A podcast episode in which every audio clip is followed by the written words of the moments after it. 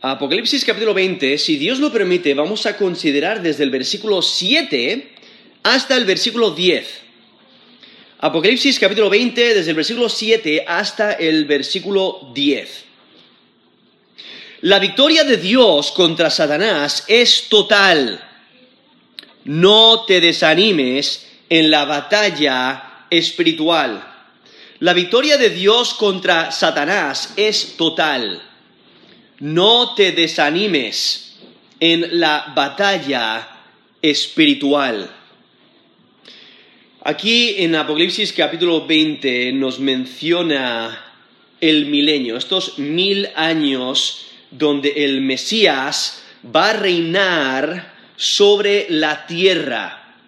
Y durante ese periodo nos menciona los primeros versículos del capítulo 20, los primeros tres versículos, que Satanás eh, estará en el abismo, porque este ángel que nos menciona en versículo 20, nos, menciona que le prende al dragón en versículo 2 y lo ató por mil años y en, y en versículo 3 dice y lo arrojó al abismo y lo encerró, puso su sello sobre él para que no engañase más a las naciones hasta que fuesen cumplidos mil años.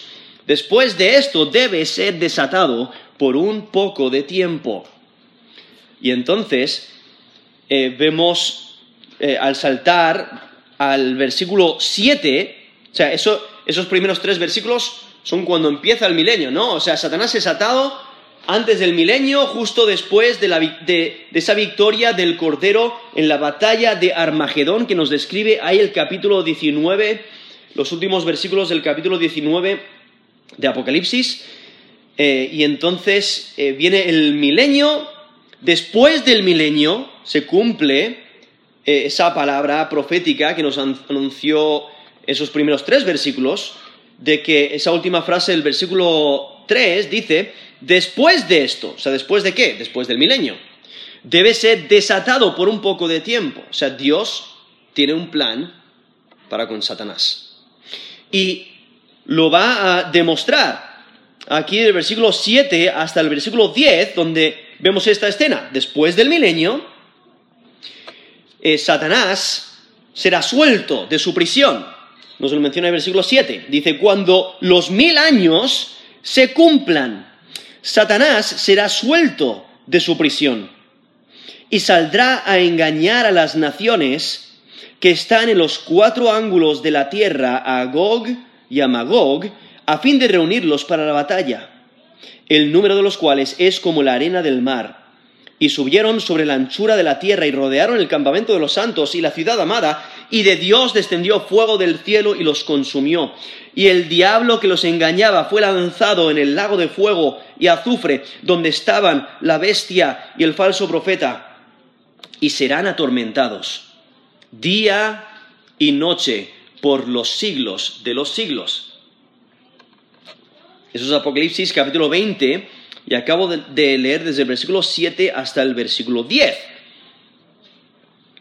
Hay que recordar que debemos de, entender este texto de manera cronológica, no es una secuencia cronológica de visiones.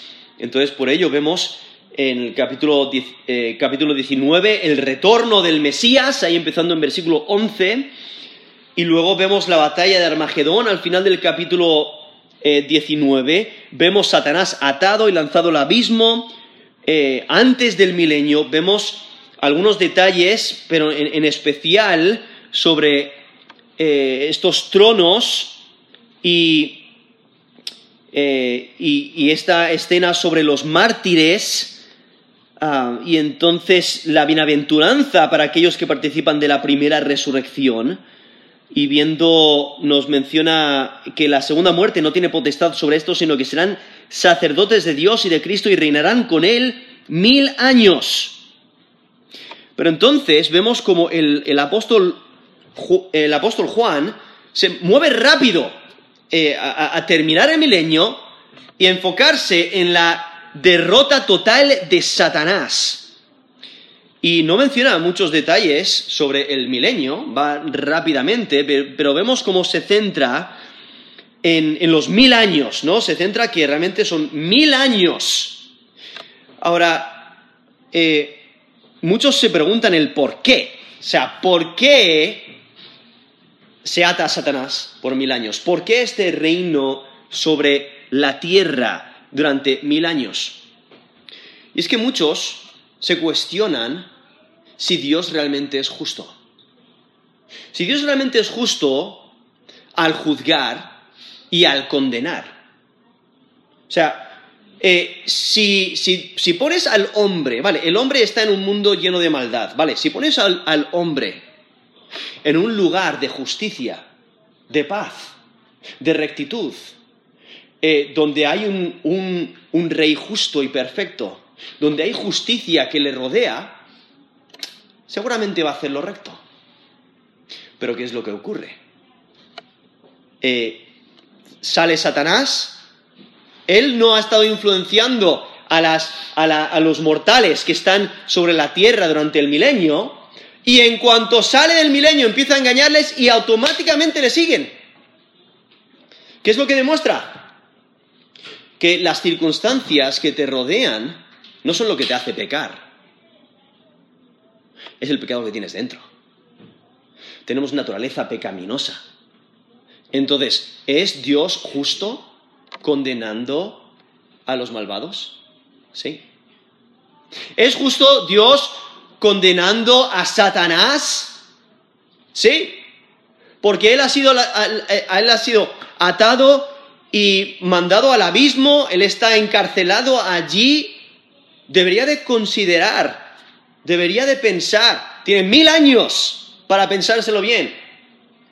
¿qué, es lo que hace la justicia de hoy? Pues a, un homicida le mandan a la cárcel y en teoría el tiempo que está ahí pues le va reformando, ¿no? En teoría.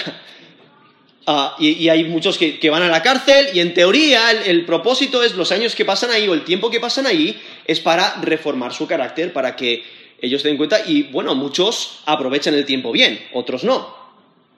Pero Satanás está mil años y ha cambiado. No. Entonces, ¿es Dios justo al condenar? Eh, definitivamente es lo que resalta este texto. Dios sí es justo al condenar. Incluso el apóstol Pablo quiere dejar muy claro que Dios es justo al condenar al pecador. Por eso en Romanos, Romanos 3, desde el versículo 10, eh, dice, como está escrito, no hay justo, ni aun uno. No hay quien entienda, no hay quien busque a Dios. Todos se desviaron, aún se hicieron inútiles. No hay quien haga lo bueno, no hay ni siquiera uno. Entonces, si tú pones a una persona en un contexto bueno o un contexto malo, esa persona eh, no cambia eh, por el contexto, ¿no? le puede influir, pero es, pecador por naturaleza y va a vivir de acuerdo a su pecado, al menos que haya una transformación, al menos que eh, ponga su fe y confianza en Jesús como Señor y Salvador. Pero por eso nos continúa aquí el texto, Romanos 3, versículo 13 dice, sepulcro abierto su garganta, con su lengua engañan, veneno de, áspides hay debajo de sus labios, su boca está llena de maldición y de amargura, sus pies se apresuran para derramar sangre, quebranto y desventura hay en sus caminos, y no conocieron camino de paz. No hay temor de Dios delante de sus ojos, pero sabemos que todo lo que la ley dice, lo dice a los que están bajo la ley, para que toda boca se cierre y todo el mundo quede bajo el juicio de Dios. Son Romanos 3, del 10 al, del 10 al 19, donde el apóstol Pablo deja muy claro, el hombre es pecador, todos merecemos juicio y condenación, y por ello eh, eh, realmente eh, demuestra que Dios es justo, entonces que toda boca se cierre todos estamos bajo la misma condición por nuestra naturaleza pecaminosa y por ello en Romanos 3:23 dice, por cuanto todos pecaron y están destituidos de la gloria de Dios. ¿Y cuál es la paga de haber pecado? ¿Qué es lo que mereces? Romanos 6:23. la paga del pecado es muerte. ¿No? Merecemos castigo, merecemos juicio, merecemos condenación. Entonces no podemos criticar a Dios de, que Él es injusto, no, Él es muy justo. Lo que sí debemos hacer es valorar su misericordia. Por eso continúa el texto Romanos 6:23 diciendo, más la dádiva de Dios es vida eterna en Cristo Jesús, Señor nuestro. Entonces, por ello, eh, aquí, cuando vemos esta escena del milenio, aunque eh, no da muchos detalles sobre el milenio, sabemos que en el, Antiguo Testamento muchas profecías eh, mencionan detalles sobre este, este reino de justicia, de paz, de prosperidad, de rectitud, etc. Pero aquí vemos cómo eh, eh, eh, está justificando de que, de que Dios sí es justo, de que puedes confiar en lo que Él hace. Puedes confiar en su plan. Y aquí vemos que Satanás quiere hacer todo lo posible para destruir el plan de Dios. Por ahí nos dice aquí Apocalipsis capítulo 20, versículo 7. Dice, cuando los mil años se cumplan, ¿no? O sea, lo, pone muy claro, después del reino milenial, ¿no? Nos ha mencionado anteriormente, en, del versículo 1 al versículo 3, que Satanás, ¿dónde ha estado? En el abismo encerrado, ha estado eh, encarcelado, atado allí durante los mil años. Dice, cuando los mil años se cumplan, Satanás será suelto de su prisión. O sea, el milenio será un tiempo de justicia, paz, prosperidad y, lleno de conocimiento de Dios. Pero eso no asegura una conversión universal. No, toda profesión será aprobada. Porque todos los mortales que viven durante el milenio, e, ellos darán cuenta de sus vidas ellos deben de demostrar su profesión si realmente creen en Jesús como el Mesías o no. Porque sí, le han estado obedeciendo durante el tiempo que han vivido en el milenio. Le han estado obedeciendo, han estado siguiendo las reglas. Pero ahora que hay oposición, ahora que sale Satanás para engañarles, ¿cuál va a ser su decisión? ¿Van a seguir al Mesías por fe o se van a entregar a los engaños de Satanás? Y por ello aquí vemos eh, eh, esta, escena que es tan importante para resaltar la injusticia, la maldad de Satanás y del hombre. Un comentarista dijo que es necesario soltar a Satanás durante un tiempo para demostrar que el hombre es pecador aún en las circunstancias más favorables. También para demostrar que Dios sí conoce de antemano las obras del hombre para demostrar que Satanás es incurable de su perversidad y para justificar el castigo eterno. Porque el hombre no cambia aún bajo jurisdicción divina durante un largo tiempo. Es que lo que demuestra este texto es que aparte de la gracia de Dios y su obra redentora, el corazón del hombre es perverso y enemistado contra Dios.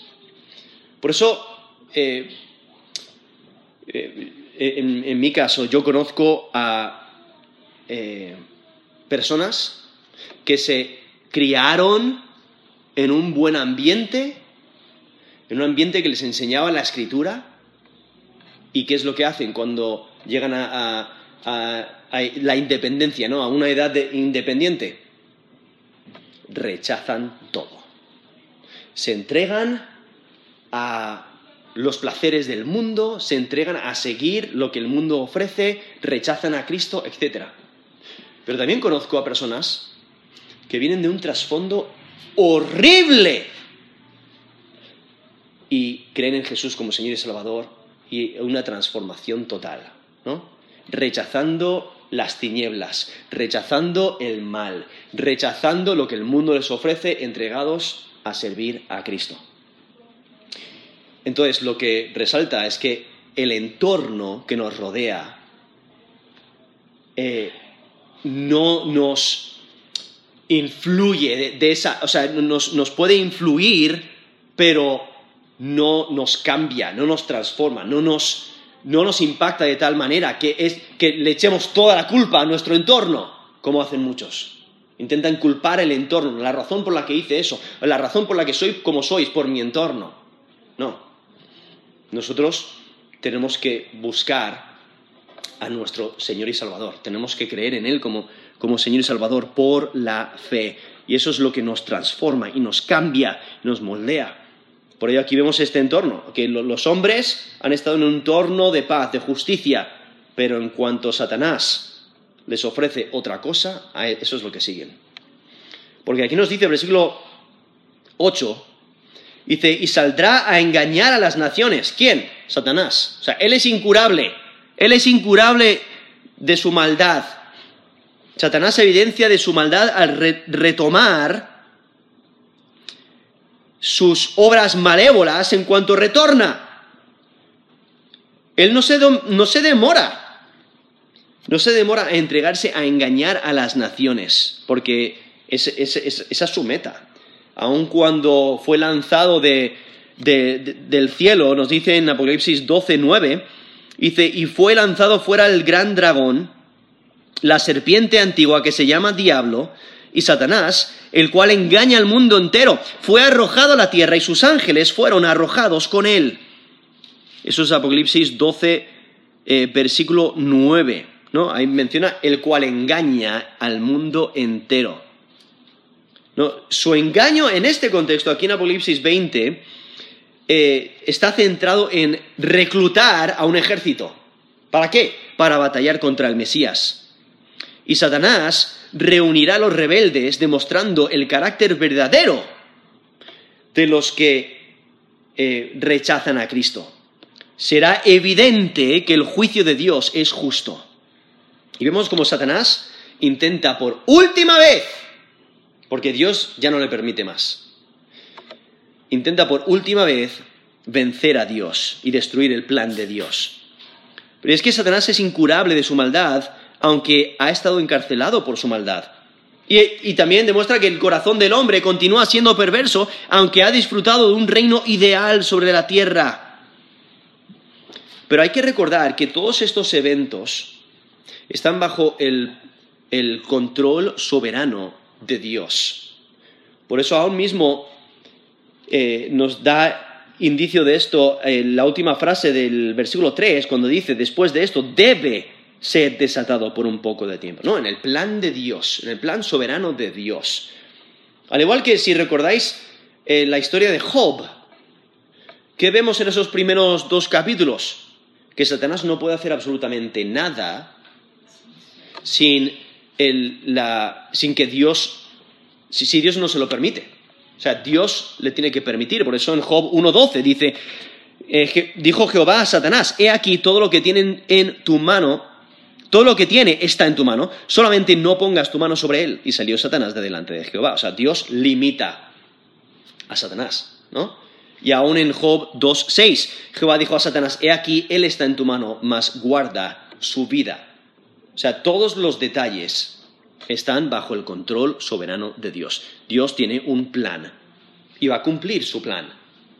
Vemos aquí a Satanás que él nos dice aquí en Apocalipsis 28, saldrá a engañar a las naciones que, que están en los cuatro ángulos de la tierra, a Gog y a Magog, a fin de reunirlos para la batalla. No sé su propósito, reunirles, es reclutamiento. Ahora, lo que hay que notar que este reclutamiento es diferente al que encontramos en capítulo 16, porque las batallas son diferentes también. La batalla del capítulo 19, los últimos versículos del capítulo 19, que es la batalla de Armagedón, es diferente a, esta batalla que encontramos aquí en Apocalipsis 20, versículo 9. Es diferente. Entonces el reclutamiento también es diferente, porque el reclutamiento para, para la guerra, para, eh, para esta batalla, es diferente. En capítulo 16, del 13 al 14, dice, y vi salir de la boca del dragón y de la boca de la bestia y de la boca del falso profeta tres espíritus inmundos a manera de ranas, pues son espíritus de demonios que hacen señales y van a los reyes de la tierra en todo el mundo para reunirlos a la batalla de aquel gran día del Dios Todopoderoso. Eso es Apocalipsis 16, del 13 al 14. Y ese reclutamiento de ejércitos es para la batalla de Armagedón, que encontramos allí en Apocalipsis capítulo 19, eh, donde vemos eh, ahí en los últimos versículos a partir de el versículo 19. Entonces, Apocalipsis 19, del 19 hasta el 21. ¿no? Pero aquí es una batalla diferente. Entonces, este es, este es el reclutamiento, aquí en versículo 8, donde Satanás sale ahora para engañar, para reunirlos para la batalla. Ese es su propósito. Por ello, estas naciones no son las mismas naciones que batallaron ahí en capítulo 19, porque esas naciones, esas naciones fueron destruidas. Incluso eh, nos dice en versículo 20, esto es Apocalipsis 19, 20, la bestia fue apresada y con ella el falso profeta que había hecho delante de ella las señales con las cuales había engañado a los que recibieron la marca de la bestia y habían adorado su imagen, estos dos fueron lanzados vivos dentro de un lago de fuego que arde con azufre, y los demás fueron muertos con la espada que salía de la boca del que montaba a caballo, y todas las aves se saciaron de las carnes de ellos. Entonces esas naciones fueron destruidas. Entonces, eh, una gran pregunta es, ¿de dónde salen estos rebeldes? Bueno, salen del milenio, pero ¿quiénes son los que entran mortales al milenio? Son los redimidos, son los que han sobrevivido la, la gran tribulación, son los que Dios ha protegido durante la gran tribulación, que entran y ellos son redimidos en el, que, en el sentido de que han puesto su fe y confianza en Jesús como Señor y Salvador. Pero durante mil años, ellos tienen sus vidas, tienen hijos, sus hijos tienen hijos, y transmiten, cada uno de ellos, aún al ser mortales, no han sido glorificados. ¿vale? Entonces, ellos aún tienen cuerpos pecaminosos, ¿no? Tienen naturalezas pecaminosas. ¿Y qué es lo que transfieren de generación a generación? La naturaleza pecaminosa. Entonces, eh, y por las condiciones perfectas del milenio, estas condiciones ideales, pues eh, la muerte va a ser una excepción. O sea, las condiciones durante el milenio van a ser perfectas para su multiplicación, la multiplicación de los mortales. Entonces van a vivir vidas muy largas, porque aún nos dice Isaías 65, versículo 20, dice, no habrá más allí niño que muera de pocos días, ni viejo que sus días no cumpla, porque el niño morirá de cien años, y el pecador de cien años será maldito. Eso es Isaías 65, versículo 20. Entonces las condiciones del milenio van a ser perfectas. Y entonces se van a multiplicar, y entonces la descendencia de los que inicialmente entraron al reino milenial, esa descendencia va a haber personas que no van a poner su fe y confianza en Jesús como Señor y Salvador. Y por ello, al no creer en Jesús como Señor y Salvador, cuando sale Satanás a engañarles, rápidamente le aceptan y le siguen. Incluso de la manera que lo describe, son muchos más los que no creen que los que sí creen. Porque vemos que eh, nos dice al final del versículo 8, el número de los cuales es como la arena del mar. ¿Vale? Entonces hay que entender, estas naciones que Satanás engaña y reúne para esta batalla, los recluta para su ejército, es un nuevo conjunto de naciones que se levantará. Ellos no serán engañados de fuentes externas hasta que Satanás sea desatado. Y entonces eh, eh, estas son, las, son naciones diferentes a las que Cristo destruyó en, en su segunda venida, que nos describe ahí capítulo 19. Estas naciones son una nueva cosecha de naciones que surgen de los fieles mortales que poblarán el milenio. Y entonces e, es, es realmente increíble, ¿no? Que una gran población que vivirá durante el milenio en condiciones ideales rechazarán al Rey de Reyes. Amarán su pecado y se rebelarán con Satanás. ¿Y cuál va a ser el resultado? Van a ser destruidos, ¿no? Porque nos menciona aquí al final del versículo 9, fuego descendió del cielo y los consumió. Y aquí vemos como aún en condiciones perfectas, ¿no? Rechazan al rey que reina con justicia, aun que están, han sido rodeados de una sociedad moral, aman más su pecado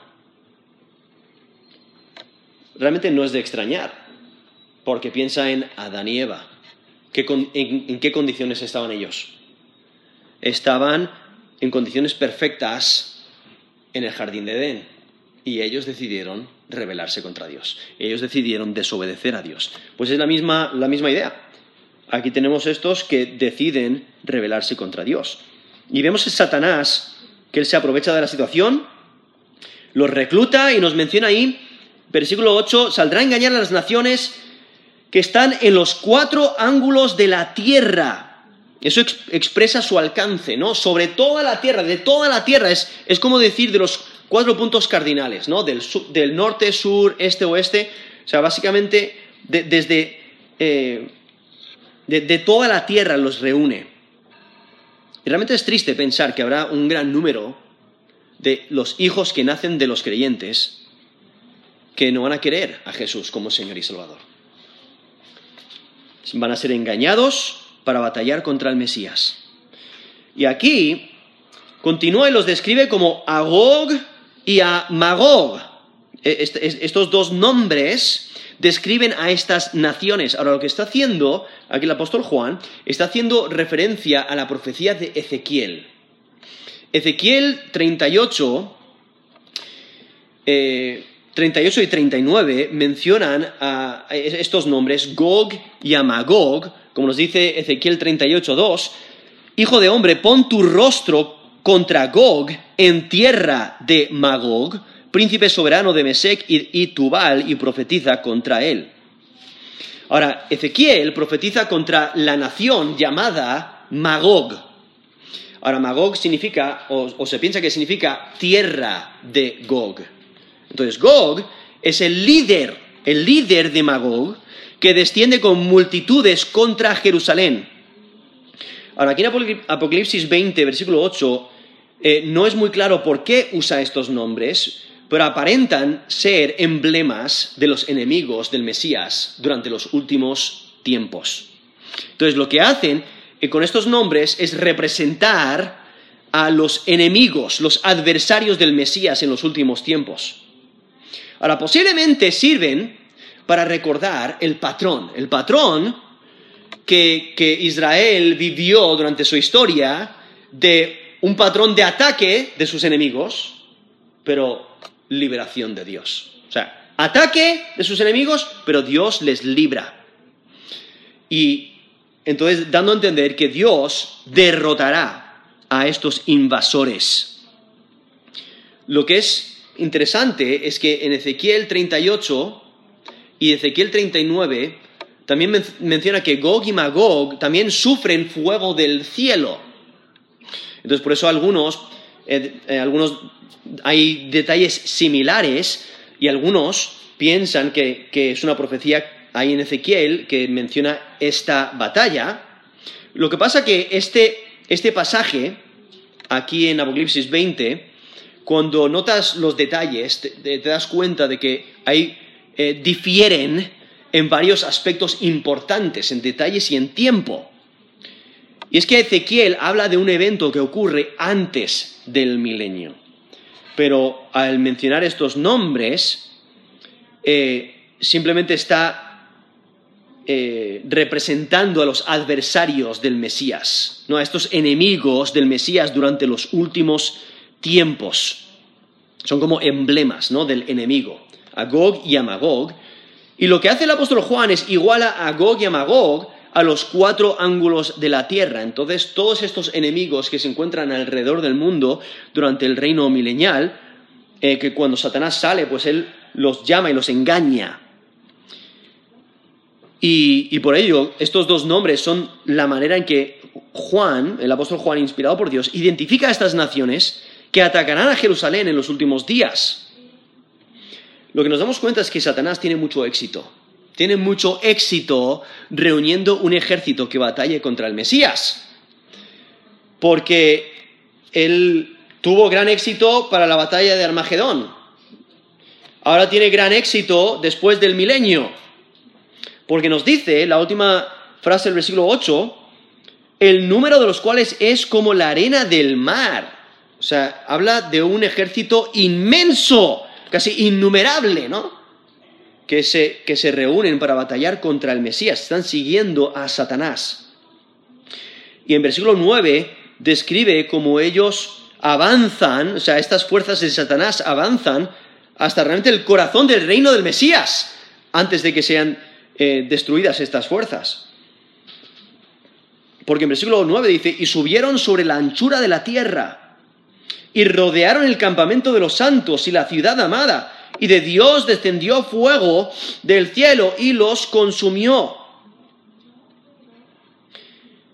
Y, aquí si notáis dice, y subieron sobre la anchura de la tierra y rodearon el campamento de los santos y la ciudad amada. ¿no? Se, están subiendo a Jerusalén, que es la capital del reino eh, milenial, donde está sentado el Mesías, donde reina Mesías con justicia.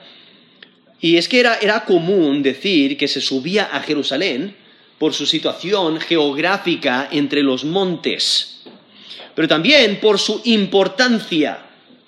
Entonces por eso dice, subieron sobre la anchura de la tierra y entonces lo que describe es que la tierra de Israel está completamente ocupada por las fuerzas atacantes. Y esta fuerza inmensa rodea a los santos. Incluso aquí dice, rodearon el campamento de los santos.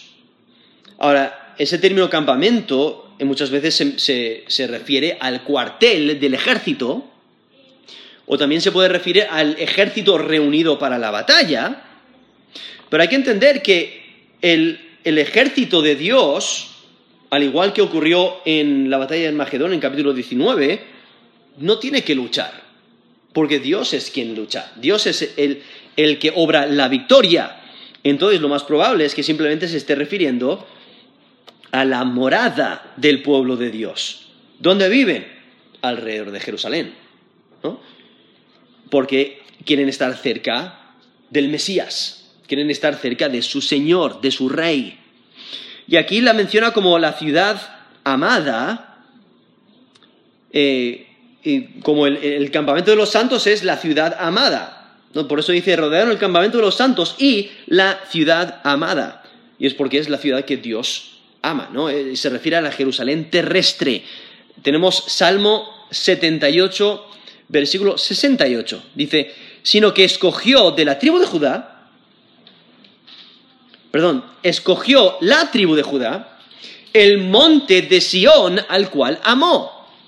Hablando de Dios, Dios escogió el monte de Sión, al cual amó, y refiriéndose a Jerusalén, ahí es donde la ha escogido para poner su nombre y su templo. En Salmo 87, versículo 2, ama Jehová las puertas de Sión más que todas las moradas de Jacob. ¿no? Viendo como Dios ama la ciudad. Y por eso aquí se llama la ciudad amada. ¿Por qué van a Jerusalén? Como mencioné antes, ahí es, la capital del, reino. O sea, el profeta Jeremías, en Jeremías 3, 17, Dice, en aquel tiempo llamarán a Jerusalén trono de Jehová, y todas las naciones vendrán a ella en el nombre de Jehová en Jerusalén. ni andarán más tras la dureza de su malvado corazón. Eso es Jeremías 3, 17, donde identifica que el trono de Jehová está en Jerusalén. Otros profetas también mencionan a Dios reinando desde Jerusalén. Isaías 24, 23. Dice, cuando Jehová de los ejércitos reine en el monte de Sión y en Jerusalén. Eso es Isaías 24, 23. En Miqueas 4, 7. Jehová reinará sobre ellos en el monte de Sión desde ahora y para siempre. Entonces, identifica a Jerusalén como el lugar desde donde reina el Mesías, donde está su trono. Y aunque la ciudad de Jerusalén se había vuelto como Sodoma y Gomorra, Cristo la hace amada durante su reino milenial. ¿Y qué es lo que ocurre? Básicamente, eh, Satanás recluta a este ejército, les reúne para la batalla, rodean a Jerusalén y el campamento de los santos y están preparados para batallar, pero antes de atacar, ¿qué es lo que ocurre? La última eh, parte del versículo 9. De Dios descendió fuego del cielo y los consumió. Se acabó la batalla. ¿no? Dios les destruye como vemos vez tras vez en las escrituras, Dios mandando fuego del cielo como castigo divino. En Génesis 19, 24 nos dice que Jehová hizo llover sobre Sodoma y Gomorra azufre y fuego de parte de Jehová desde los cielos.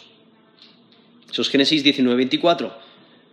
Aún en Levítico 10, del 1 al 2, Dios eh, hace descender fuego o dice que salió fuego de delante de Jehová y los quemó y murieron delante de Jehová. Ahí es cuando Nadab y Abiú, nos dice, los hijos de Aarón tomaron cada uno su incensario y pusieron en ellos fuego, sobre el cual pusieron incienso y ofrecieron delante de Jehová fuego extraño que él nunca les mandó. Entonces, porque desobedecieron a Dios, Dios les, les manda fuego ¿no? Dice, salió fuego delante de Jehová y los quemó y murieron delante de Jehová. ¿no? Ese, fuego como castigo divino. Eso es Levítico 10 del 1 al 2. Eso es lo que vemos aquí. Juicio divino. Y este juicio de Dios mandando fuego del cielo es un clímax adecuado a la última batalla contra Satanás y sus ejércitos.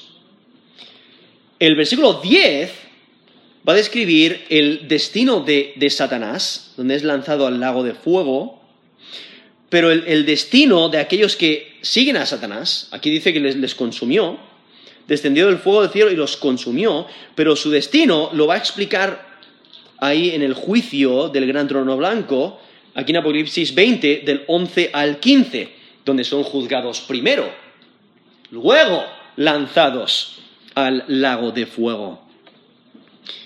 Y entonces aquí llegamos a, este destino de Satanás, su destino final.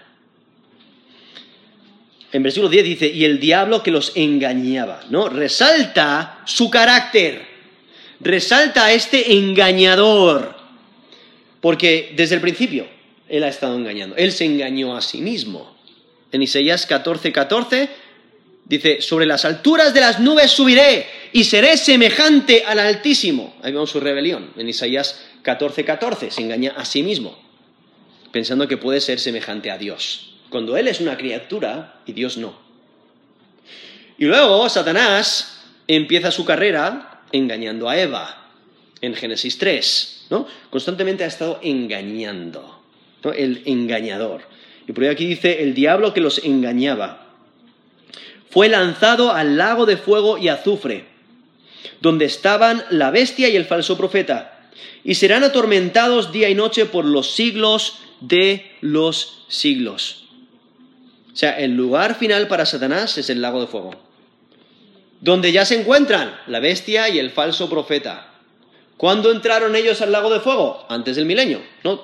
Después de la, de, eh, la batalla de Armagedón, donde nos menciona ahí en capítulo 19, Apocalipsis 19, versículo 20, la última, eh, la última frase dice, estos dos fueron lanzados vivos dentro de un lago de fuego que arde con azufre. Ahora, Jesús mismo mencionó el destino del diablo y de todos sus seguidores. En Mateo 25, versículo 41, dice, entonces dirá también a los de la izquierda, apartaos de mí, malditos, al fuego eterno preparado para el diablo y sus ángeles, ¿no? Este lugar preparado para el diablo y sus ángeles, pero todos sus seguidores van a ser lanzados al lago de fuego. Eso es Mateo 25, versículo 41. Ahora, es, difícil entender cómo fuego puede torturar a seres espirituales, pero vemos aquí una tortura real donde son torturados, atormentados. Aquí mismo nos dice, y serán atormentados día y noche por los siglos de los siglos. O sea, la escritura menciona el lugar de tormento de diferentes maneras. Mateo 25:30 lo menciona como tinieblas de afuera. Allí será el lloro y el crujir de dientes. Eso es Mateo 25:30. Mateo 25:46 lo menciona como el castigo eterno. En Mateo 13, del 41 al 42, el versículo 42 dice, los echarán en el horno de fuego. Allí será el lloro y el crujir de dientes.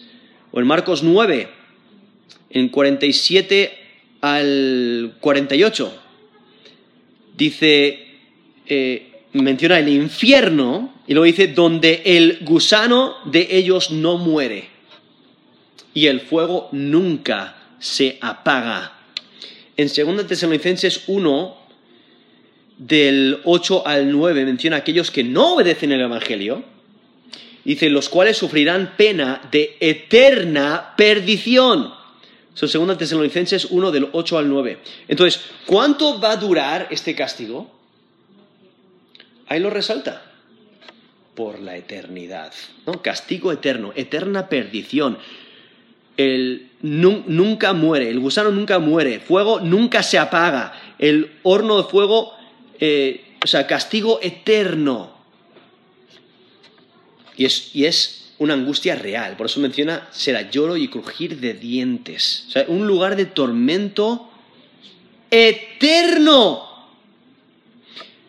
Y aún al considerar que después de mil años, la bestia y el falso profeta siguen allí. No es que les ha consumido el fuego, o sea, nosotros pensamos cuando, cuando, o sea, cuando echas leña al fuego, ¿qué es lo que ocurre? Se consume, ¿no? Pero el lago de fuego es diferente, porque ahí vemos la bestia y el falso profeta después de mil años siguen allí, siguen siendo eh, tormentados y nos menciona que su tormento no es temporal, no es que llega un día que dejan de ser, no, el tormento es eterno. Y por ello, aquí mismo dice, serán atormentados día y noche. Está expresando una tortura continua, sin interrupción. Dice, por los siglos de los siglos. Describe una tortura interminable, por los siglos de los siglos. O sea, Satanás sufre una tortura permanente. Y sus seguidores también lo sufrirán. Porque luego, al final del capítulo 20, vemos después del juicio, nos menciona en versículo 15, el que no se halló inscrito en el libro de la vida fue lanzado al lago de fuego. Son lanzados al lago de fuego todos los que siguen a Satanás. Y es que sufren una tortura permanente. Incluso en Apocalipsis 14, del 9 al 11, lo describe, eh, describe esta tortura de una manera gráfica cuando dice, el tercer ángel los siguió diciendo a gran voz, si alguno adora a la bestia y a su imagen y recibe la marca en su frente o en su mano, él también beberá del vino de la ira de Dios, que ha sido vaciado puro en el cáliz de su ira, y será atormentado con fuego y azufre delante de los santos ángeles y del Cordero, y el humo de su tormento sube por los siglos de los siglos, y no tienen reposo de día ni de noche los que adoran a la bestia y su imagen, ni nadie que reciba la marca de su nombre. ¿no? Ahí describe esa tortura de manera muy gráfica. Eso es Apocalipsis 14, del 9 al 11. Entonces no dejan de ser, sino que son atormentados continuamente, sin interrupción, y es una tortura interminable por los siglos de los siglos. Ahora, cuando consideramos este texto, debemos de ver la importancia de ser seguidor de Cristo. La importancia de poner nuestra fe y confianza en Jesús como Señor y Salvador, porque Cristo es quien obtiene la victoria. Y la victoria de Dios contra Satanás es total.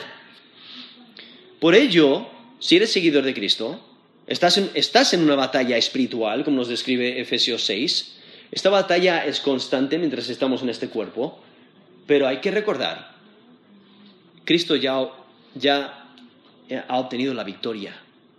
Entonces, no debemos de desanimarnos en la batalla espiritual, sino fortalecernos en el Señor, en permanecer en la fe, en seguirle con fidelidad. Cuando pecamos nos arrepentimos y buscamos acercarnos más y más a Dios, vivir en el temor de Dios, obedecerle, servirle, eh, porque tenemos victoria en Cristo.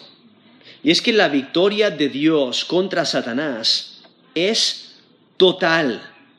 No te desanimes en la batalla espiritual. Vamos a terminar en oración.